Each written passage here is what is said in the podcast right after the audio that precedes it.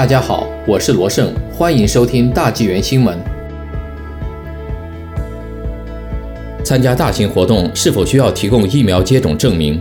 自省长贺锦于本周二宣布卑诗省四步骤重启计划以来，被迫停业一年多的大型活动举办方和音乐会制作人兴奋不已，因为如果一切能够顺利进行，意味着卑诗省将在九月初恢复正常，演艺界届时也将迎来表演者和观众的回归。据 CTV 新闻报道，布瑞德现场品牌活动管理集团的保罗·朗纳尔斯表示：“那么我们很快就会重新开始讨论可以做些什么，什么时候可以采取什么措施来推进这些工作。那么，是否要求参与者提前或在入门口处出示疫苗接种证明，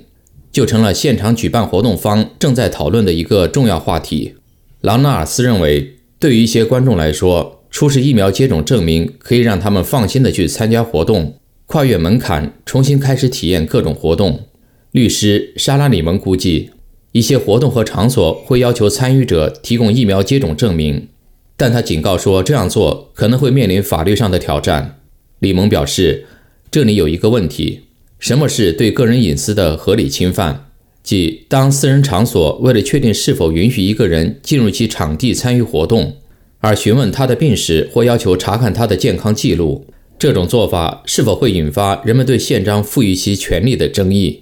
李蒙还表示，他有理由认为，这不同于参与者，比方说在进入活动场馆时被要求检查是否携带了武器或违禁品，查看疫苗接种证明是在对个人医疗史进行调查。还有人提出，卑诗省目前还不能给人们提供可方便获取、且可验证的数字疫苗记录。供人们参加活动时使用，朗纳尔斯对此表示，数字疫苗记录是有用的。安大略省刚刚引进了一些方法，其他地区也在做这方面的事情。尽管只有在卑诗省有适当的证明文件时，才会要求人们提供疫苗接种证明，但是活动制作者和举办方还是可以采取其他预防措施。朗纳尔斯称，他们有客户愿意为八月份的一项活动做快速测试。以确保参与者感到舒适和安全，